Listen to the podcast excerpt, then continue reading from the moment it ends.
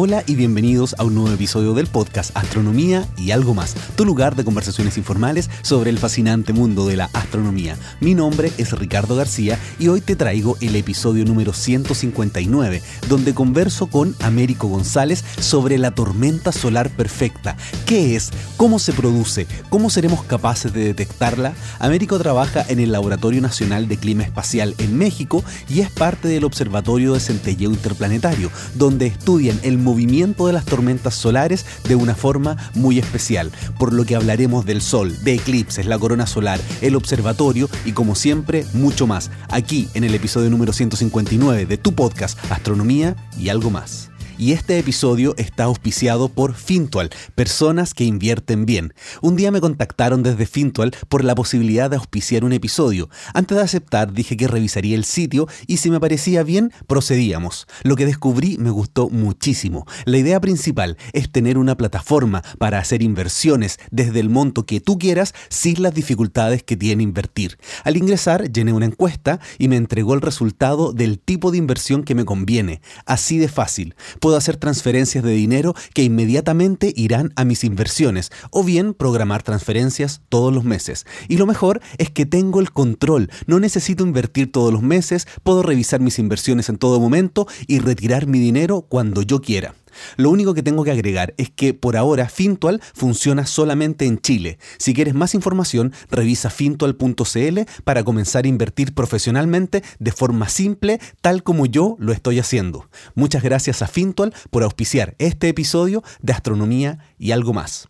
Y quería leer algunos de los comentarios que ustedes me están dejando amablemente a través de mis redes sociales y también en ebooks. Por ejemplo, aquí Charro Alcala del episodio anterior está diciendo, enhorabuena por tu trabajo, consigues con cada episodio dar una buena lección de astronomía y cómo mirar las estrellas, que me encanta. Un abrazo, saludos. Y también Eduardo Javier está diciendo, desde España me encanta tu programa.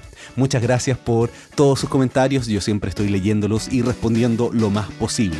Y también quiero comentar algo que me hace muy feliz porque gracias a ustedes, a los oyentes de este podcast, es que Astronomía y algo más ganó el premio Mouse al mejor podcast del 2018 aquí en Chile. Así que muchas gracias a todos los que votaron, muchas gracias por descargar este podcast y hacer que Astronomía y algo más sea el mejor podcast del 2018. Y como siempre me puedes contactar a través de mis redes sociales, soy Astrovlog con V o V corta en Instagram, Twitter y Facebook. Y también si quieres me puedes escribir directamente a mi correo electrónico ricardo.astroblog.com. Así que no alargo más esta introducción y los dejo con el episodio número 159 del podcast Astronomía y algo más. Me encuentro aquí después de varios problemas de conexión, ya al final lo dejamos funcionando.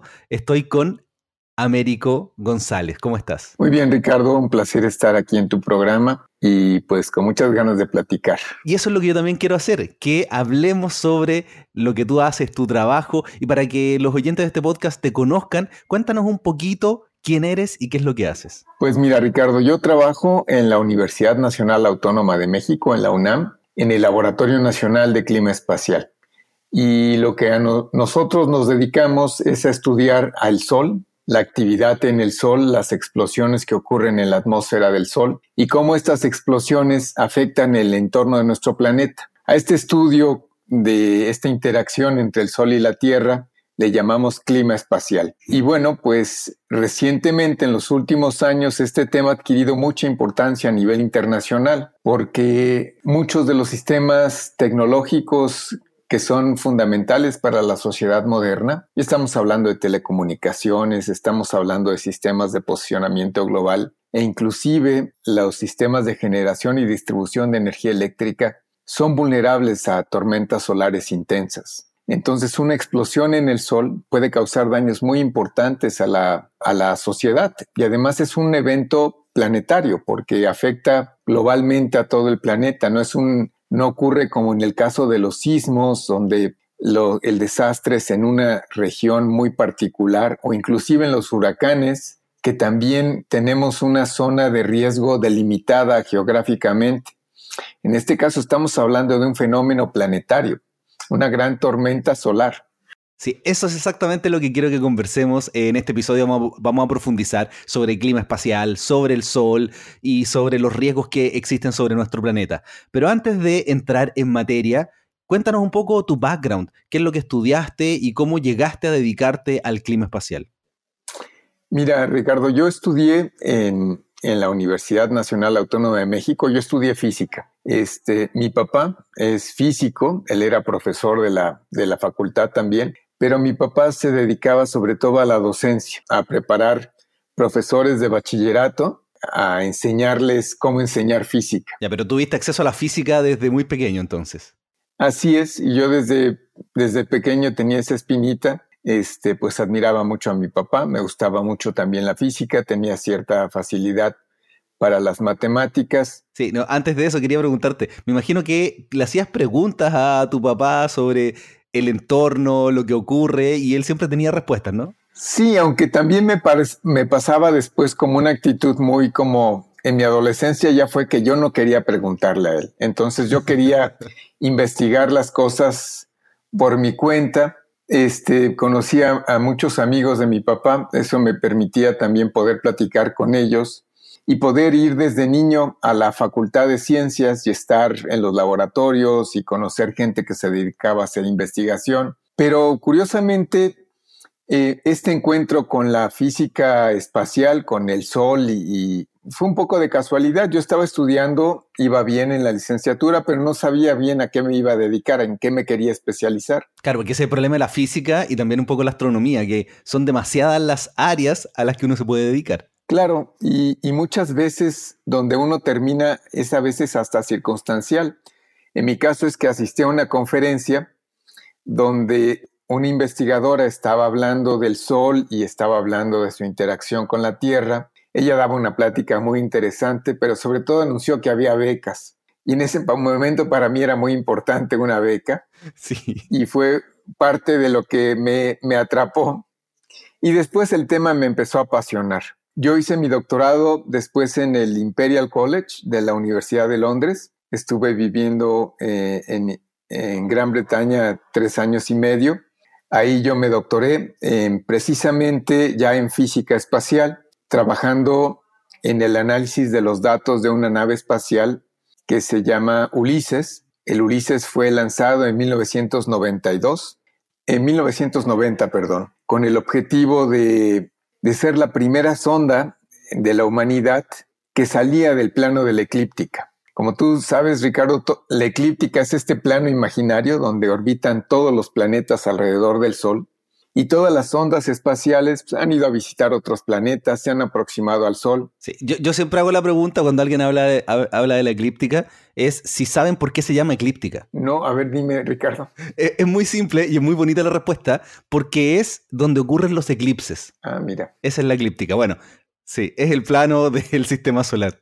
Y entonces Ulises salió de este plano donde ocurren los eclipses y, para poder sacar una nave del plano de los eclipses, de la eclíptica, lo que uno tiene que hacer es cancelar su velocidad de 30 kilómetros por, por segundo, con el cual se desplaza la Tierra alrededor del Sol. Claro, que son más de 100.000 kilómetros por hora, que yo siempre hago la, la conversión porque 30, ¿cuánto? 30 kilómetros por segundo, uno no, no asimila bien esa unidad, pero más de 100.000 kilómetros por hora uno sí la maneja. Y fíjate, Ricardo, eso es interesante porque para poder sacar una, para que un cohete pueda, por ejemplo, poner un satélite al espacio para poder llegar a la estación espacial, tenemos que alcanzar pues la velocidad de escape. Esas son como 11 kilómetros por segundo.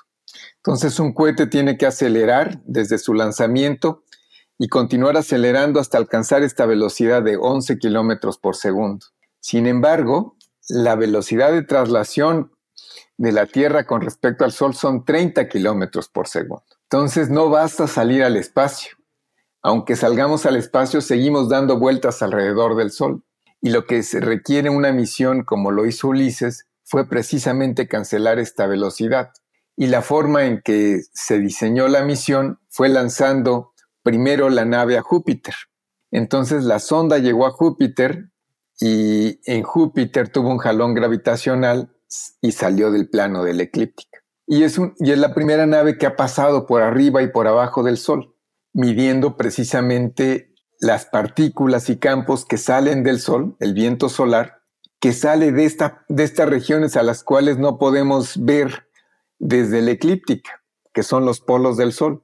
Y yo hice mi doctorado estudiando esos datos de esa nave de, Ulises. Lo, encuentro sorprendente porque es una, es una misión increíble. Tuviste la oportunidad de trabajar en ella y claramente eso es lo que terminó generando lo que hoy día haces en tu trabajo, que es el estudio del Sol y el clima espacial.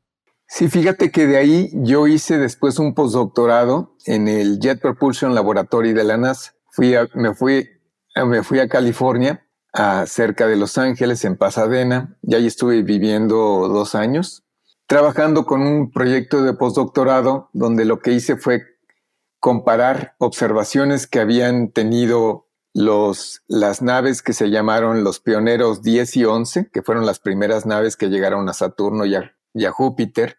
Después, con datos de los viajeros, con los Voyager, que fueron lanzados algunos años después, con el 1 y 2 y con datos de Ulises. Eran las cinco misiones en ese momento que habían llegado a Júpiter y habían hecho ese trayecto de la Tierra hacia Júpiter dentro de la eclíptica, midiendo datos del viento solar, midiendo datos de estas partículas y campos que vienen del Sol y que están interactuando continuamente con nuestro planeta. Sí, y lo encuentro increíble porque además las Voyager son de las misiones íconos que tiene la NASA y son las que están más lejos de, de la Tierra. Sí, las, las, dos Voyager ya salieron de, de lo que conocemos como esta gigantesca burbuja alrededor del Sol que se llama la heliosfera y que es en realidad nuestro dominio dentro del espacio, es el dominio del Sol dentro de esta burbuja que genera las partículas y campos que salen del Sol y todo lo que está allá adentro está dominado por el Sol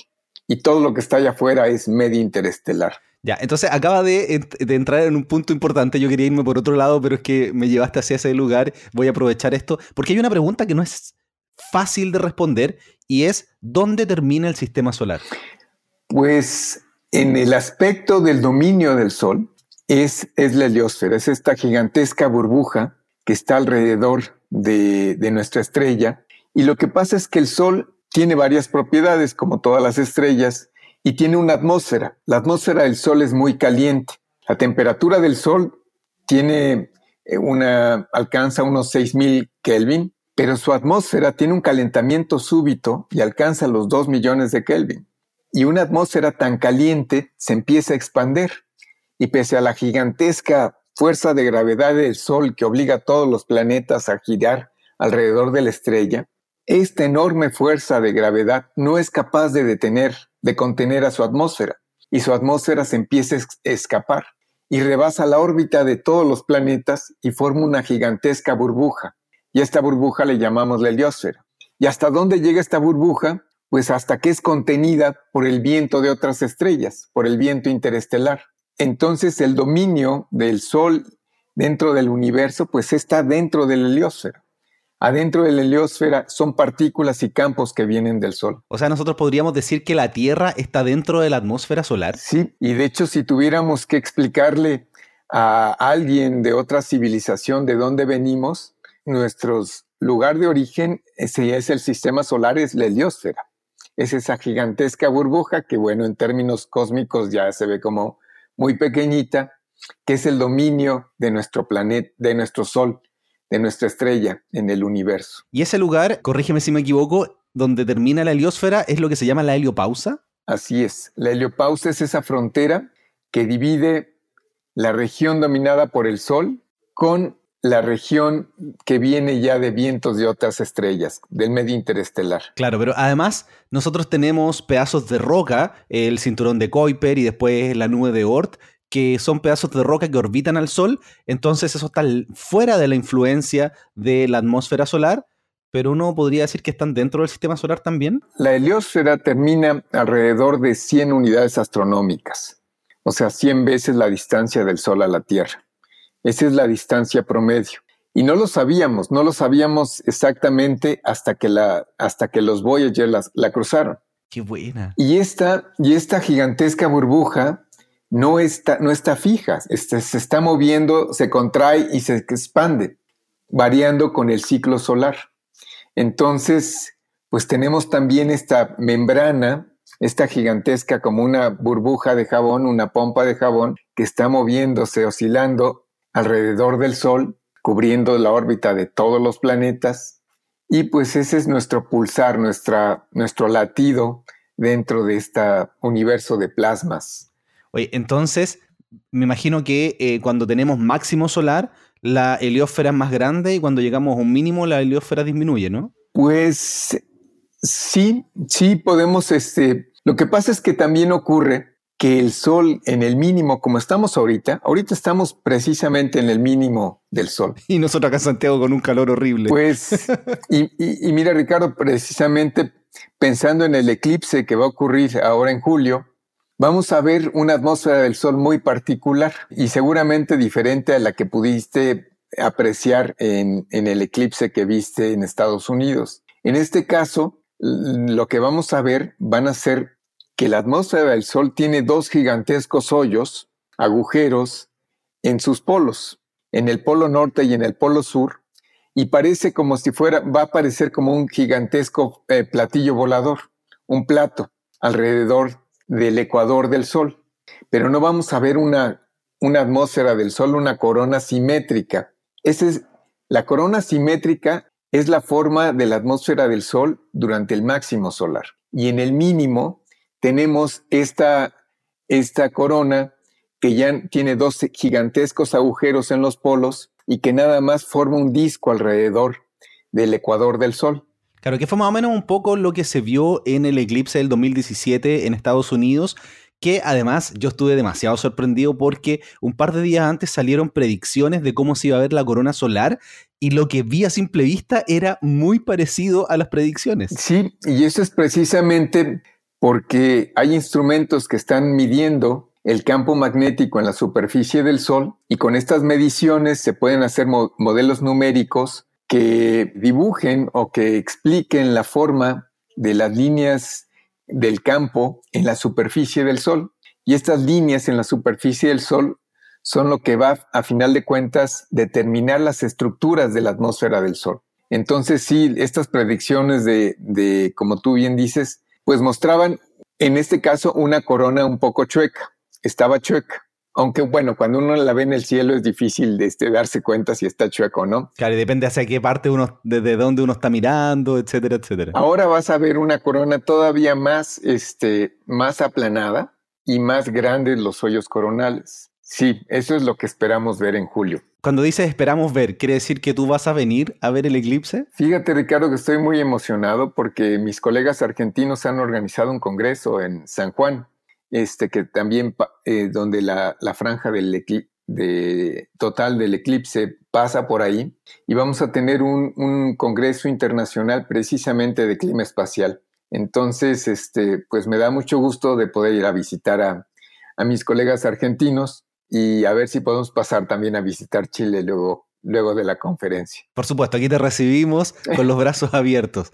Oye, y antes de pasar, yo sé que tenemos que hablar del el Observatorio de Clima Espacial que tienen ahí en México y hartas cosas bien interesantes, pero es que empezaste a hablar del eclipse y yo tengo muchas preguntas del eclipse porque además estoy desarrollando un sitio web para el eclipse, así que estoy aprendiendo mucho. Y me imagino que para los científicos, para ustedes que trabajan estudiando el Sol, los eclipses son momentos únicos. ¿Qué es lo que se puede aprender y qué es lo que esperan observar durante un eclipse como el que va a ocurrir este año? Pues mira, Ricardo, como, como estábamos platicando, el eclipse, bueno, pues como tú muy bien sabes, ocurre cuando la, la luna tapa la, la, luz que llega del sol y tapa todo el disco y en, un, y en unos por unos minutos podemos apreciar la atmósfera del sol y además se da justo la coincidencia que el tamaño y la distancia a la cual está la, Luna y el tamaño que tiene cubre perfectamente la superficie del Sol. Y aunque tenemos instrumentos que llamamos coronógrafos, que hacen una especie de eclipse de sol artificial, y que en satélites, por ejemplo, en la misión este, SOHO, hay un instrumento que se llama LASCO, que es el coronógrafo, que es el más importante para medir explosiones que ocurren alrededor del Sol en la superficie del Sol, este tiene una especie de disco que bloquea la luz que viene de la superficie del Sol y que nos permite ver la atmósfera. Sin embargo, ninguno de estos instrumentos permite ver la corona en una parte tan, tan pegada a la superficie del Sol como en los eclipses. Y por eso es que los eclipses se convierten también en oportunidades únicas para poder apreciar la corona del Sol, la atmósfera del Sol, y poderla medir casi rozando la superficie. Y esto nos da mediciones muy valiosas como las que tú estabas comentando. Los modelos predicen cómo está la, cómo se comporta y se, y se forma la atmósfera del Sol, pero como todo modelo científico necesita ser corroborado con un experimento. Y en este caso el experimento es las imágenes que se pueden obtener a través del eclipse y eso nos da información si los modelos están siendo correctos, si necesitan eh, mejorarse, si hay aspectos que no hemos tomado en cuenta. Entonces sí, para estudiar la atmósfera del Sol es muy importante los eclipses. Y además, fíjate Ricardo, que hay un misterio en la física solar que tiene muchos, muchas décadas y que no hemos podido responder todavía y que es precisamente el calentamiento de la atmósfera del Sol. Sí, yo tengo algunos episodios con varias personas y hemos mencionado lo lo, que se conoce como la... Sí, la reconexión. Sabemos Eso, reconexión magnética. Sí, estaba tratando de buscar la palabra, la palabra exacta. Y sí, sabemos que son estos campos que se cruzan, hacen como una especie de corto y energía magnética se transforma en calor, pero no hemos podido todavía explicarlo. Sabemos que tiene que venir de ahí la energía, que tienen que ser reconexiones, pero no entendemos lo suficiente cómo están ocurriendo y no, no hay todavía un modelo numérico que puede explicar y solucionar el problema. El problema sigue siendo abierto. Eso es, si en algún momento se daría un premio Nobel en física solar, sería quien pueda explicar de manera contundente el calentamiento de la corona.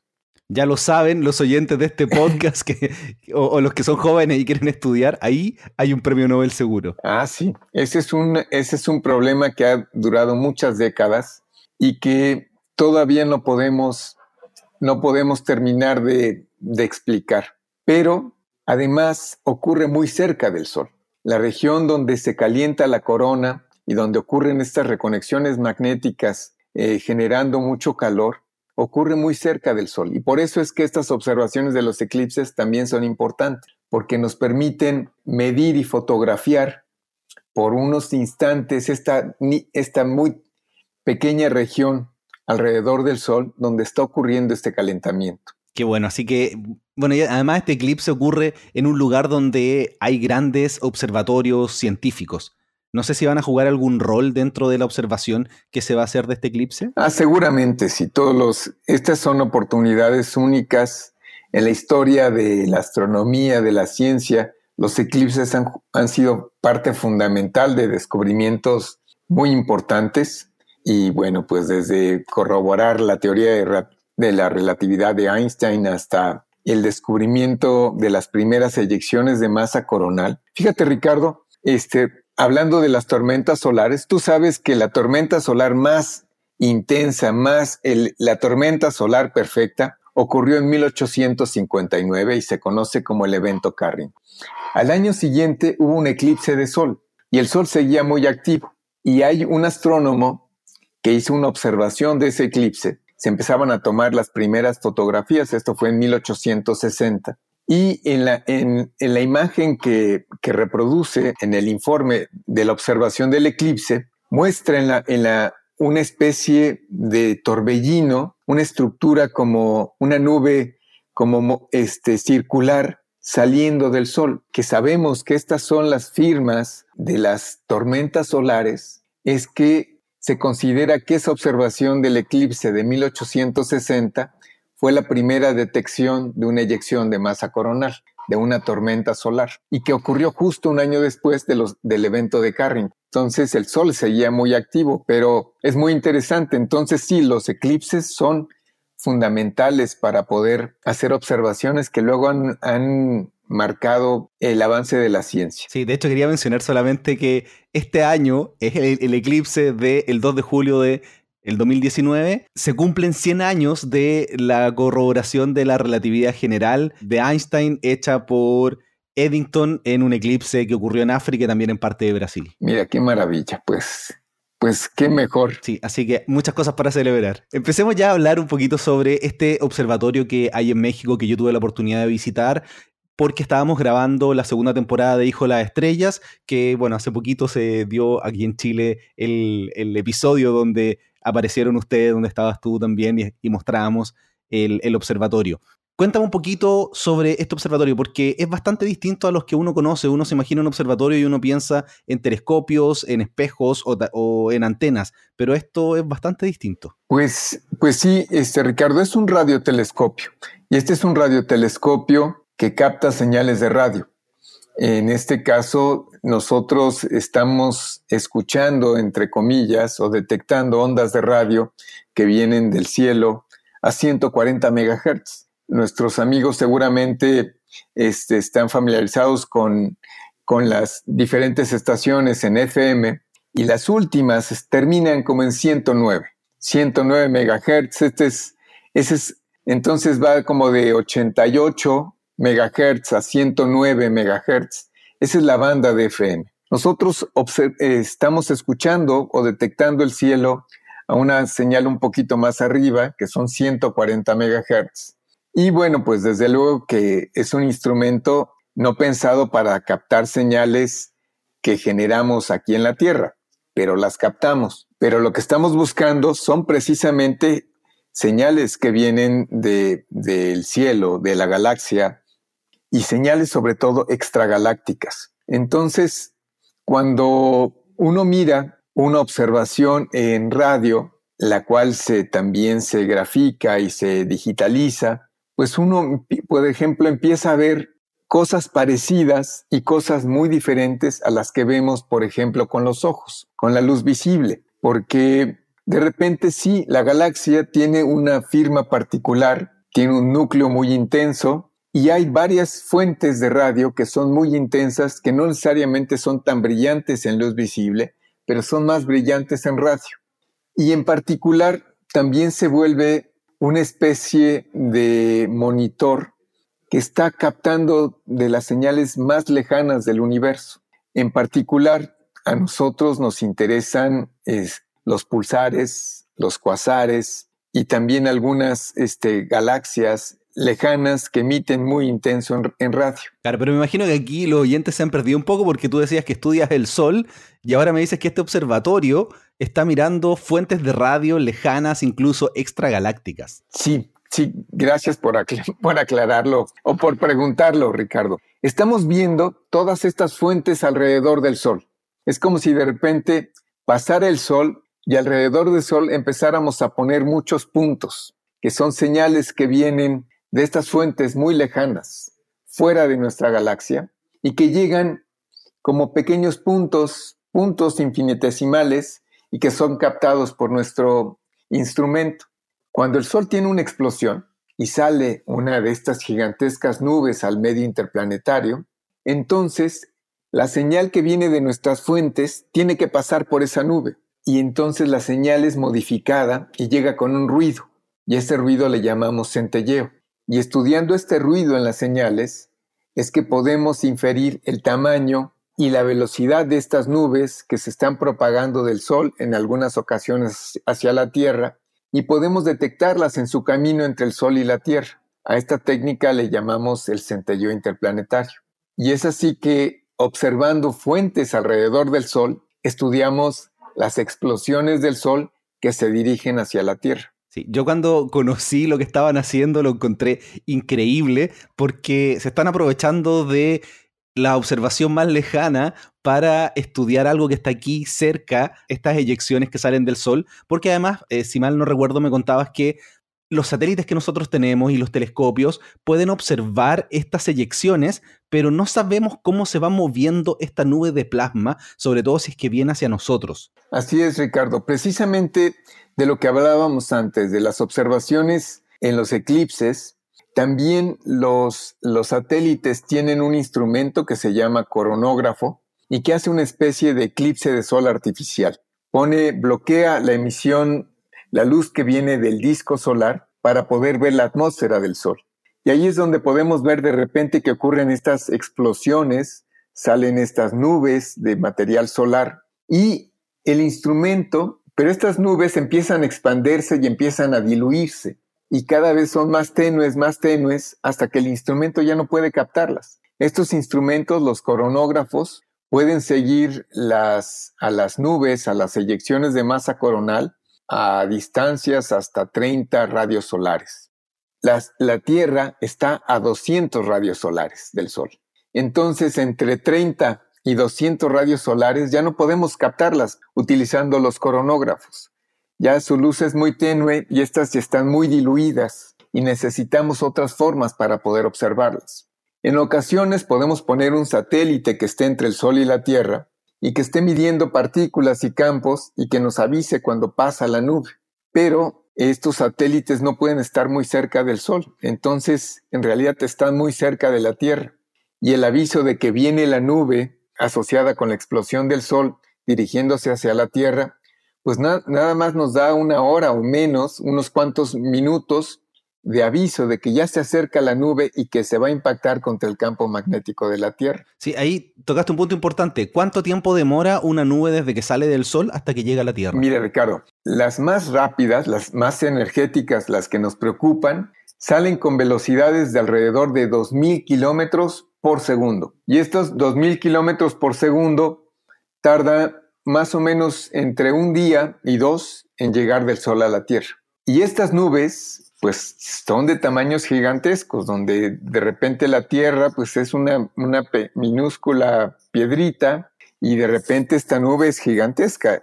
Entonces pasa por la Tierra, pero afortunadamente nosotros tenemos un campo magnético que está impidiendo que las partículas del Sol y los campos del Sol penetren en nuestra atmósfera. Pero esta barrera que tenemos no es infalible y en ocasiones puede romperse. Y quienes la rompen de manera más violenta son estas nubes, estas tormentas solares.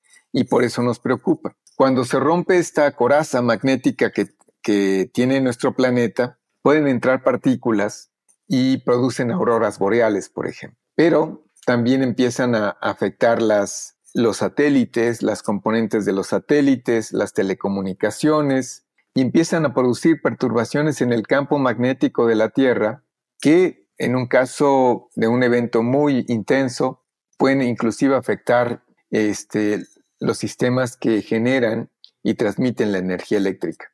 Claro, entonces en el caso de la tormenta solar perfecta que tú mencionabas, este evento Carrington, en ese momento no causó problemas porque no teníamos un mundo tecnológico. Entonces, lo que quieres decir es que debido a que hoy día tenemos satélites, electricidad y un mundo tecnológico, una tormenta solar perfecta podría dejarnos con muchísimos problemas. Sí, inclusive gente ahí habla de que sus, sus efectos pudieran ser devastadores si no, es, si no es que empezamos a prepararnos y a incrementar la resiliencia de estos sistemas tecnológicos críticos.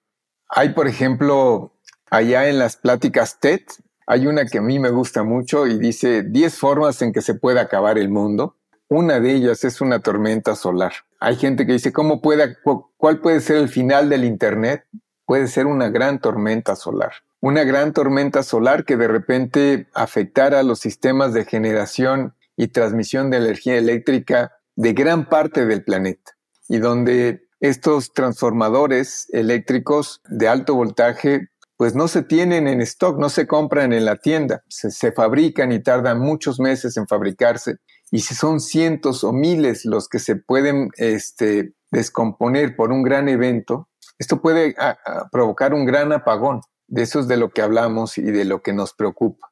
Claro, porque además lo preocupante es que sabemos que va a llegar en algún momento una tormenta solar perfecta. Eso es un hecho. ¿Por qué es un hecho? Pues, Ricardo, ustedes en Chile, como nosotros en México, sabemos muy bien sobre sismos. Sí. Y cuando dicen es que, nos dicen en México es que va a temblar, es que sabemos que va a temblar. Sabemos también que no, no se puede predecir cuándo va a ocurrir.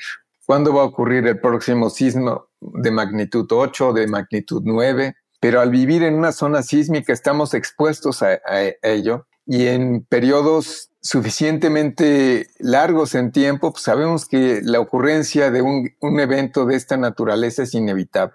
En el caso del Sol, como en todas las estrellas, pues tiene ciclos de actividad y estas super explosiones ocurren a lo largo de la vida de las estrellas. No hay que olvidar que el Sol tiene 4.500 millones de años. Entonces, si hubo un evento muy, una explosión, una tormenta solar muy intensa en 1859, observada por Richard Carrington y que produjo el despliegue de auroras boreales más impresionante que ha tenido el planeta, que fueron detectadas no solamente en los países nórdicos, sino fueron detectadas en Cuba, fueron detectadas en Colombia, fueron detectadas en México. Prácticamente esa noche del 2 de septiembre de 1859, el cielo nocturno se cubrió de rojo de una gran aurora boreal y todas las, todas las brújulas estaban vueltas locas, todas estaban mostrando unas variaciones muy importantes de campo magnético. Pero como tú bien decías, eh, Ricardo, pues en ese momento lo único que teníamos era telégrafos. Y los telégrafos sí mostraron eventos muy importantes. Hubo cortocircuitos, hubo incendios, hubo líneas telegráficas que estuvieron funcionando sin baterías, pero no teníamos electricidad todavía. No teníamos satélites, no teníamos sistemas de posicionamiento global, no teníamos celulares, no teníamos internet y bueno, pues ahora todos estos sistemas son vulnerables a este tipo de eventos. Hemos desarrollado una gran tecnología, vivimos una época impresionante en cuanto al desarrollo tecnológico y las posibilidades que esa tecnología nos da, pero hemos encontrado que son vulnerables a un fenómeno natural y que este fenómeno natural no lo podemos controlar y que lo único que podemos hacer, por, primero, es entender mejor y estar estudiando el sol, y por otro, empezar a desarrollar resiliencias en nuestras tecnologías para tratar de evitar es el catástrofe que puede ocurrir cuando el sol decida que es el momento de repetir el evento Carrington. Claro, la tormenta solar perfecta.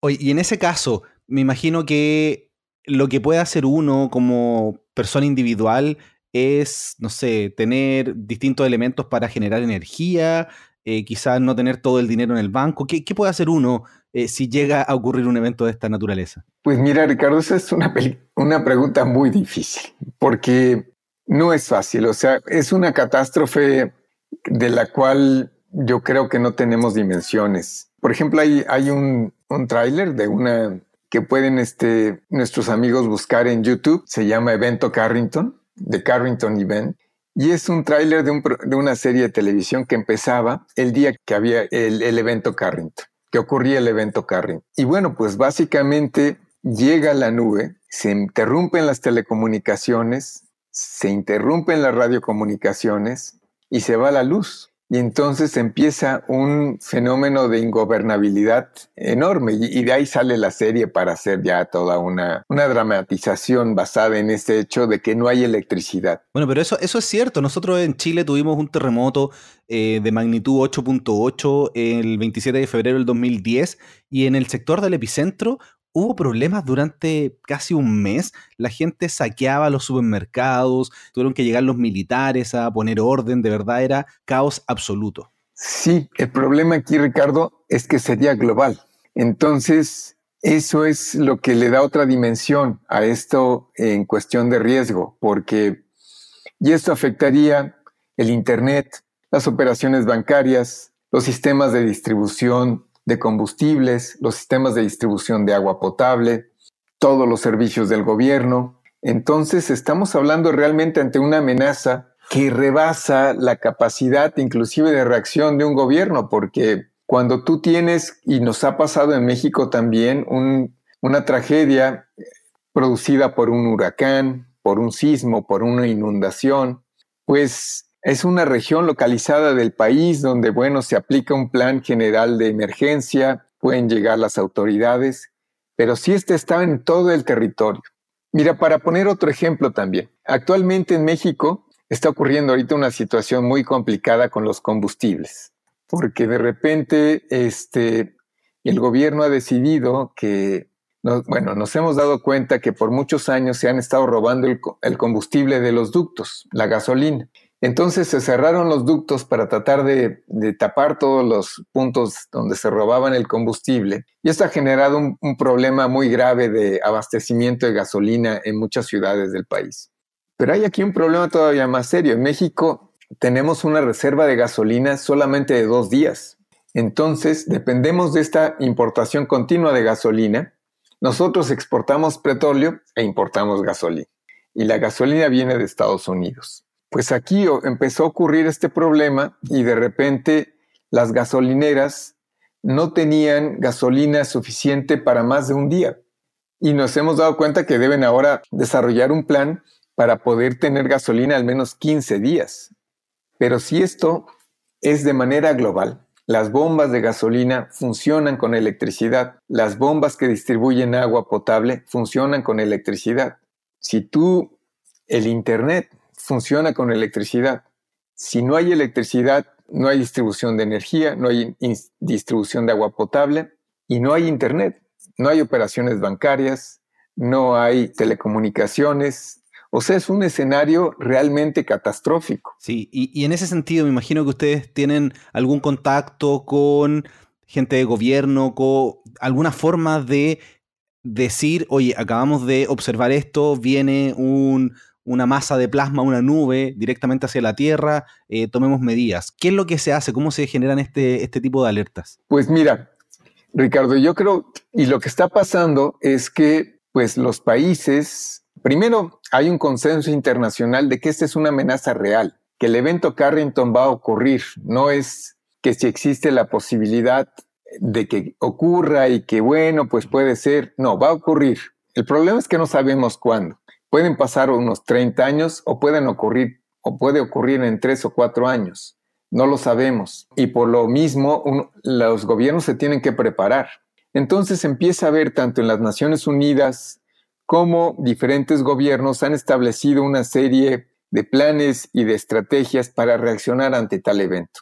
El gobierno de Estados Unidos publicó su estrategia para clima espacial en 2016, lo mismo hizo Gran Bretaña, pero pues China, la India, Rusia, Europa, la Comunidad Económica Europea y varios países latinoamericanos están también desarrollando estos planes de acción, como Brasil, como México, como Argentina, como Chile, donde tiene que haber una combinación, por un lado, de una colaboración internacional, donde estamos monitoreando el Sol, estamos observando el Sol, utilizamos satélites de la NASA, de la NOAA, de los europeos, de los chinos, pero también es muy importante tener observatorios propios y mediciones locales, porque los efectos son diferentes en, cada región del planeta y por eso es que también cada, los países tienen que desarrollar sus propias capacidades de medición para poder establecer eh, la magnitud de los daños y de los efectos. Entonces nosotros lo que hacemos es combinar esta serie de observaciones y datos internacionales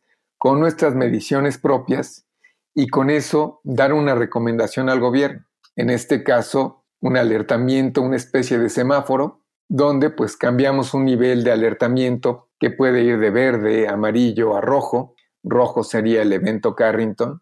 Y que, por ejemplo, en este momento, pues tenemos unos niveles muy bajos de actividad solar. Estamos en el mínimo. Los últimos meses el sol ha tenido muy pocas explosiones y esperamos que va a tener muy pocas explosiones en los próximos meses. Pero en dos o tres años la actividad va a, va a despertar y el sol va a empezar a tener explosiones más violentas y bueno, pues el próximo máximo de actividad solar va a ocurrir alrededor del 2024, que por cierto es cuando va a pasar el eclipse total de sol en México. Sí, México y Estados Unidos. Sí. Yo ya me estoy preparando también para ese. Aquí te esperamos, Ricardo. Porque nosotros tenemos otro el 2020 en el sur de Chile, así que yo ya vi un eclipse y que he enganchado con los eclipses, son maravillosos. Hay que, hay que viajar y verlos porque son increíbles. Y bueno, y en el 2024, que vamos a estar en el máximo, la atmósfera del Sol va a ser simétrica. Ahí sí vamos a tener completamente cubierto el Sol, este, como lo dibujamos cuando niños y le dibujamos su... Pero, pues en el máximo de actividad solar, ahí es cuando puede ocurrir otra vez una gran tormenta solar y van a ocurrir muchas tormentas solares. Entonces, este, pues esto es un ciclo de 11 años que baja y sube. Estamos ahorita tranquilos, pero nos estamos preparando porque lo divertido empieza en dos o tres años. Entonces, este fue un buen momento para pedirte esta, esta conversación en el podcast, porque el 2023, 2024 vas a estar full estudiando el sol. Sí, fíjate que además, Ricardo, hay, hay un aspecto que es muy interesante, porque los militares están muy preocupados de las tormentas solares. Y uno pudiera pensar, ¿pero por qué? Bueno, pues resulta que hay una serie de armamentos que reproducen los efectos de las tormentas solares. Son las famosas bombas de pulsos electromagnéticos. Y estas bombas lo que están buscando no es para atacar una población, este, sino se explotarían en la atmósfera. ¿Con qué objetivo? Pues producir un pulso magnético que alterara telecomunicaciones, que alterara eh, sistemas de posicionamiento global y que provocara apagones. Claro, cuando mencionan ese tipo de bombas, yo me acuerdo de Matrix. Sí, entonces es algo que, por eso es que también el clima espacial ha adquirido esta, esta importancia, porque es una cuestión muy este, esencial de seguridad nacional. Sí, de hecho, como que en el común de las personas, cuando piensan cómo podría llegar a destruirse la Tierra, ya que, ya que lo mencionaste, como que todo el mundo piensa en meteoritos. Algo que eh, todos dicen que le pasó a los dinosaurios, pero con una entrevista que tengo eh, en este podcast parece que no es tan así. Pero según mi perspectiva, yo creo que también lo compartes, yo creo que lo que podría generar un gran caos y grandes problemas es nuestra estrella. Convivimos con una estrella que es activa, que en cualquier momento puede tener una llamada un poquito más grande de lo normal y nosotros dejamos de existir aquí en este planeta. Sí, pero fíjate que además es, es una cuestión que no, no es que ocurra la explosión y de repente empezamos a caer rostizados con una radiación y, se, y se evapora el, el, agua o se... En realidad aquí no va a pasar, vamos a tener de repente un despliegue de auroras boreales impresionantes, nos vamos a quedar sin luz. El caos va a venir por nuestra dependencia a esta serie de tecnologías. No vamos a tener acceso a Internet, no vamos a tener dinero, nos vamos a dar cuenta de lo avanzados y lo vulnerables que somos. Para los, los animales va a ser fabuloso porque los, seres humanos van a estar, finalmente van a estar desarmados y van a estar este, teniendo que regresar a su origen y a vivir y a convivir porque a la naturaleza pues no le va a pasar. Al planeta en sí no, los efectos no van a ser devastadores, ¿no? Aquí no va a ocurrir como un terremoto o como un sismo o un tsunami más bien nos vamos a de repente a ver sin sistemas tecnológicos que son fundamentales para la, vida cotidiana. Oye, volvamos un poco al observatorio que yo lo encuentro increíble. Primero cuéntanos dónde está y cómo está formado, porque tiene eh, características bastante especiales. Mira, Ricardo, el radiotelescopio está ubicado en Michoacán. Michoacán es un estado que está entre la Ciudad de México, que es el centro del país, y la costa del Pacífico, la cual compartimos también nosotros tenemos costa del Pacífico como ustedes en Chile, nada más que nosotros hacia el en el norte, y está como a unos 350 kilómetros de la Ciudad de México, y este tiene una altura de 2.400 metros y está localizado en una ciénega, o sea, esto era un lago, en algún momento el lago se secó, y entonces es una planicie donde hay mucho, es una región este, agrícola, y hay una serie de cerros que rodean la ciénega.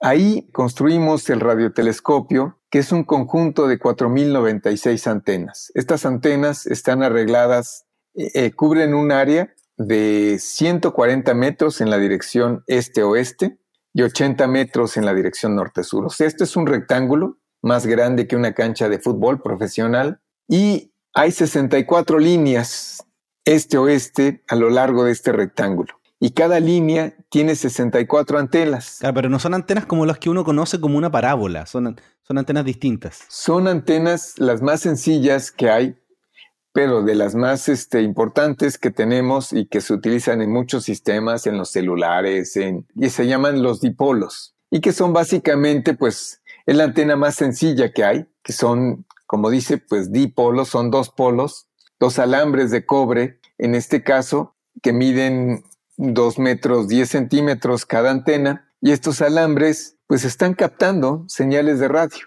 Lo que hace sensible este instrumento es la cantidad de antenas que tiene y el área que cubre eh, eh, el arreglo. Entonces tenemos pues prácticamente 10.000 metros cuadrados, una antena de 10.000 metros cuadrados y que todas las señales de estas antenitas se empieza a sumar y combinar en un proceso complejo de sumatoria y de filtraje y de amplificación de la señal para poder colectar todas las, a final de cuentas, toda la información que está captando el instrumento y llevarla al cuarto de control.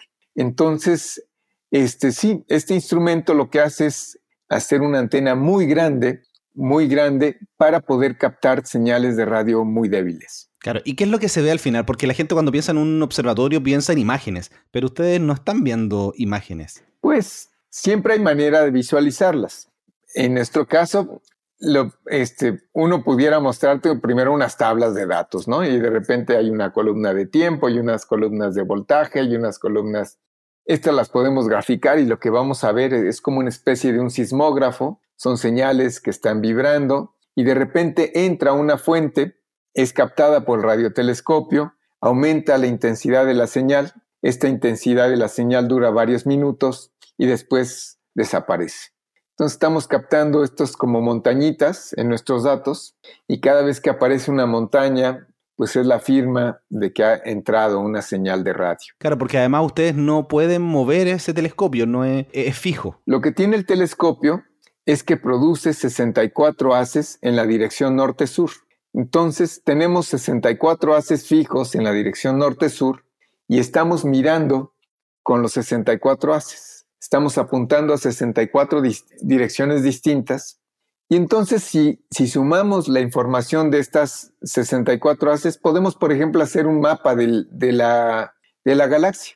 Ese mapa de la galaxia lo hacemos todos los días. Pero para estudiar las tormentas solares, lo que a nosotros nos interesa es estudiar estas señales de radio que están alrededor del Sol. Entonces estamos moviendo este, en la dirección norte-sur, esperando que transiten estas radiofuentes alrededor del Sol y cuando pasan empezamos a, captar su señal y estamos buscando ese ruido.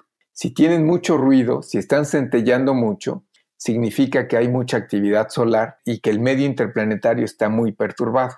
Analizamos este ruido y combinando la información de varias fuentes podemos hacer mapas de estas nubes que se están dirigiendo del Sol hacia la Tierra. Claro, entonces ustedes trabajan de día y no de noche como el resto de los observatorios. Exacto, digo, nuestros, les prestamos a nuestros este, colegas astrofísicos el, el radiotelescopio de noche para que hagan otro tipo de observaciones pero a nosotros nos interesan las observaciones de día. En ese sentido somos diurnos nosotros a diferencia de nuestros colegas, varios astrónomos que tienen que ser nocturnos. ¿Dónde la gente puede conocer lo que, lo que hacen en ese observatorio? Eh, ¿Se puede visitar las personas que estén por ahí cerca? Cuéntanos un poquito más el acercamiento que tienen con el público. Mira, Ricardo, nosotros hemos este, eh, trabajado mucho en redes sociales. Usamos mucho Twitter y Facebook. Ahí tenemos, este, la gente nos puede buscar como Laboratorio Nacional de Clima Espacial tanto en Twitter como en Facebook.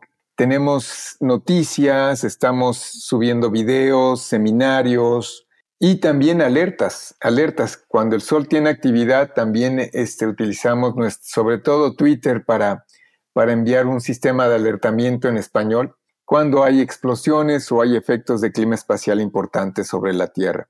Sí, así que yo voy a vincular todas las redes sociales en las notas de este episodio para que vayan, los sigan, eh, le comenten a Américo que están escuchando este podcast, porque el trabajo que hacen yo creo que es increíble. Gracias, Ricardo. Pues este, sí, además, este, creo que es muy importante, es muy importante la labor, por ejemplo, que tú realizas, Ricardo, está todo un reto el poder difundir de una manera correcta y amena eh, información científica. No es fácil. A los científicos creemos que se nos da, pero en realidad somos yo creo que muy malos muchas veces para hacerlo. Y es muy importante este, encontrar estos vínculos. Y entonces la, la, la, labor que haces es extraordinaria, Ricardo. Muchas gracias. Y pues a nosotros también nos va a dar mucho gusto vincular nuestras redes con, con tus redes para poder este, hacer una comunidad más grande. Sí, exactamente. Bueno, yo los he estado siguiendo desde que los conocí, desde que los visité, y ahí los tengo dentro de las listas especiales y, me entero de todas las alertas y todo lo que le está ocurriendo al sol. Sí, que ahora ha habido muy pocas alertas porque estamos muy tranquilos. Sí. Eh, pero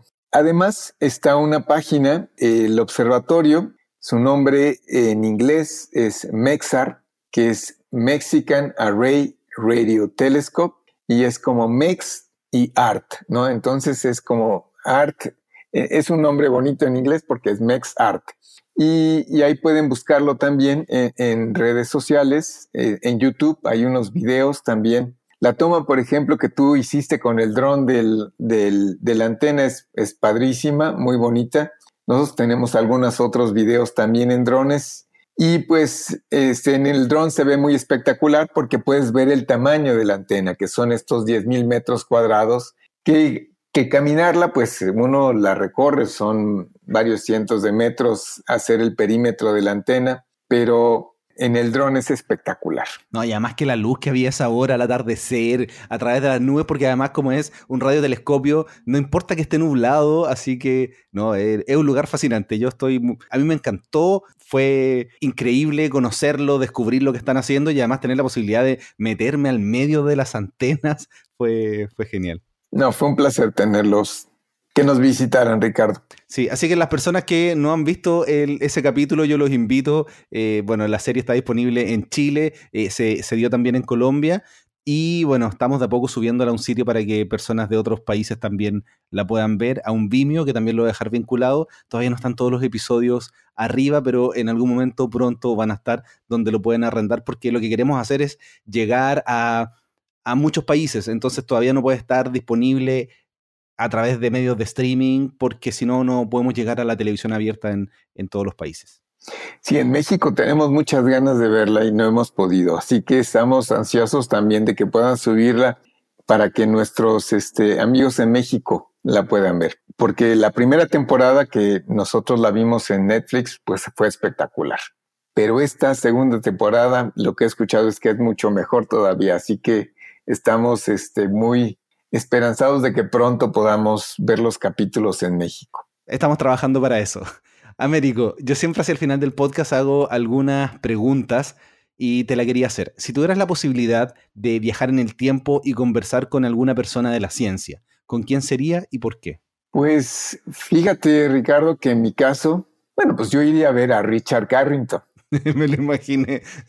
pero, pero quizás no te imaginas la razón. Por favor. Richard Carrington era cervecero. Entonces, este, de hecho, su familia, Richard Carrington, digo, él estudia en, Cambridge y era un astrónomo, pero que no consigue este, un puesto como astrónomo oficial en, ese, en esa época, en el siglo XIX, 1859 había muy pocos puestos de astrónomos en Inglaterra y en el mundo. Si vivir ahora como astrónomo a veces no es fácil, bueno, en esa época era todavía más difícil. Pero su familia pues tenía recursos porque vendían, eh, fabricaban cerveza. Y entonces, con el dinero de su familia, Richard Carrington pudo hacer su propio observatorio. Y entonces montó un telescopio arriba de su casa y en este telescopio, en su telescopio, hacía sus observaciones. Ahí es donde hizo el seguimiento de estas manchas solares, donde vino la explosión de la famosa tormenta solar de 1859. Y luego lo que ocurrió es que falleció su papá y Richard Carrington se tuvo que hacer cargo del negocio y en ese momento tuvo que dejar las observaciones científicas. Entonces fue una pena porque pues se perdió un gran astrónomo. Pues a mí me hubiera encantado poder platicar me encantaría poder platicar con Richard Carrington, por un lado, de sus observaciones del Sol, conocer su telescopio, estar en el momento del descubrimiento, porque el descubrimiento que hace Carrington es muy este, interesante. Él, desde muchos meses atrás, venía haciendo dibujos todos los días de las manchas que observaba en el Sol. Estas manchas en el Sol son muy importantes porque son las regiones en donde ocurren las explosiones. Y en la época de Carrington, evidentemente había unas manchas gigantescas en la superficie del Sol.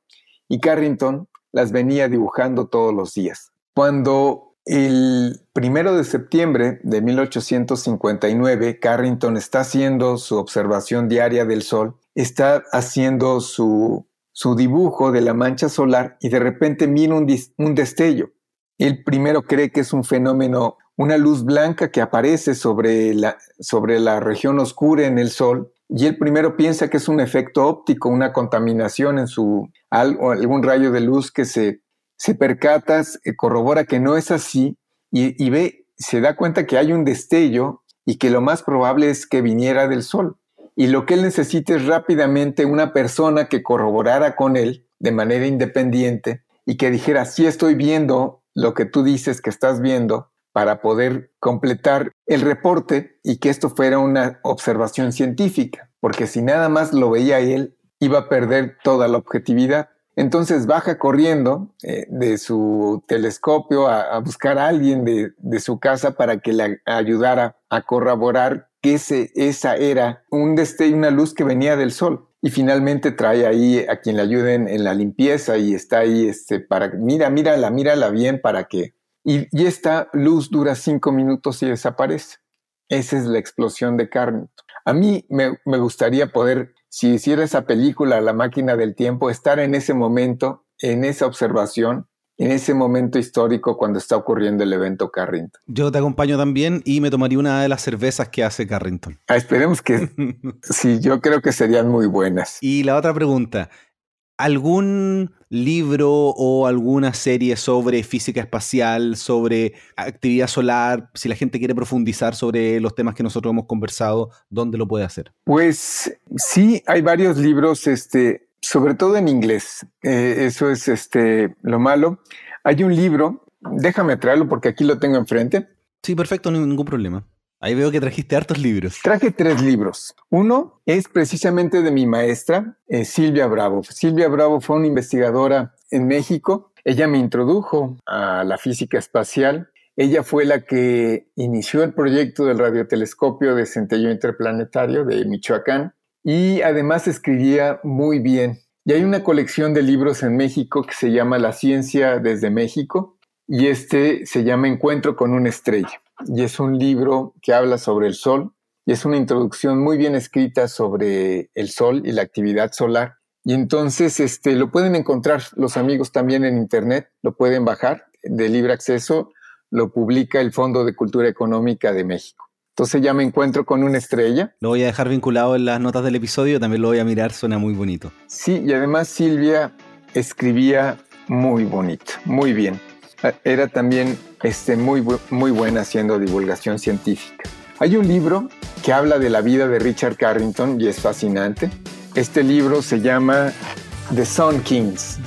Este, y es básicamente, pues aquí dice, la inesperada tragedia de Richard Carrington y el cuento de cómo la astronomía moderna comenzó. Claro, ese libro está en inglés, pero hay que buscarlo. Además está muy bonita la portada. Yo sé que ustedes no pueden ver porque esto es solo audio, pero pero vayan a buscarla porque se ve muy bonita. Sí, The Sun Kings y, este, el autor es Stuart Clark y lo publica Princeton. Y finalmente hay otro libro para los amigos este, interesados también en, en la física del Sol. Este es un libro muy bonito también que se llama La estrella más cercana, The Nearest Star, y es la sorprendente ciencia de nuestro Sol. Este libro es un libro también que, me parece que, que, puede ser una buena referencia para los amigos que estén interesados en conocer un poco más del Sol y sus efectos sobre la Tierra y el clima espacial. Sí, se ven muy interesantes. Eh, cada vez que me recomienda el libro, al final termino yo leyéndolos porque sí. se, ven muy, muy entretenidos. Así que van a estar como siempre estos libros en las notas del el episodio. Américo, cuéntanos también tus redes sociales para que puedan pasar a saludarte las personas que están escuchando este podcast, hacerte alguna pregunta sobre el sol, sobre el observatorio.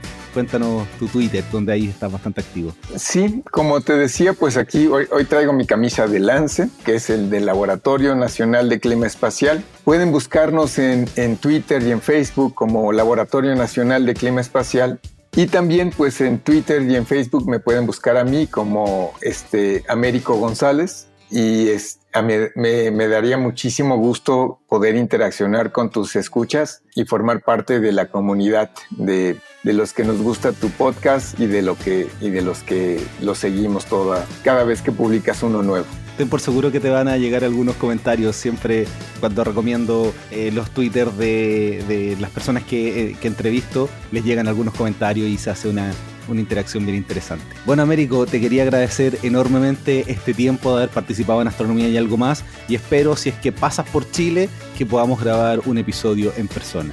Muchas gracias. Ricardo, muchas gracias. Muchos saludos a, todos nuestros hermanos de Chile. Muchos saludos desde México.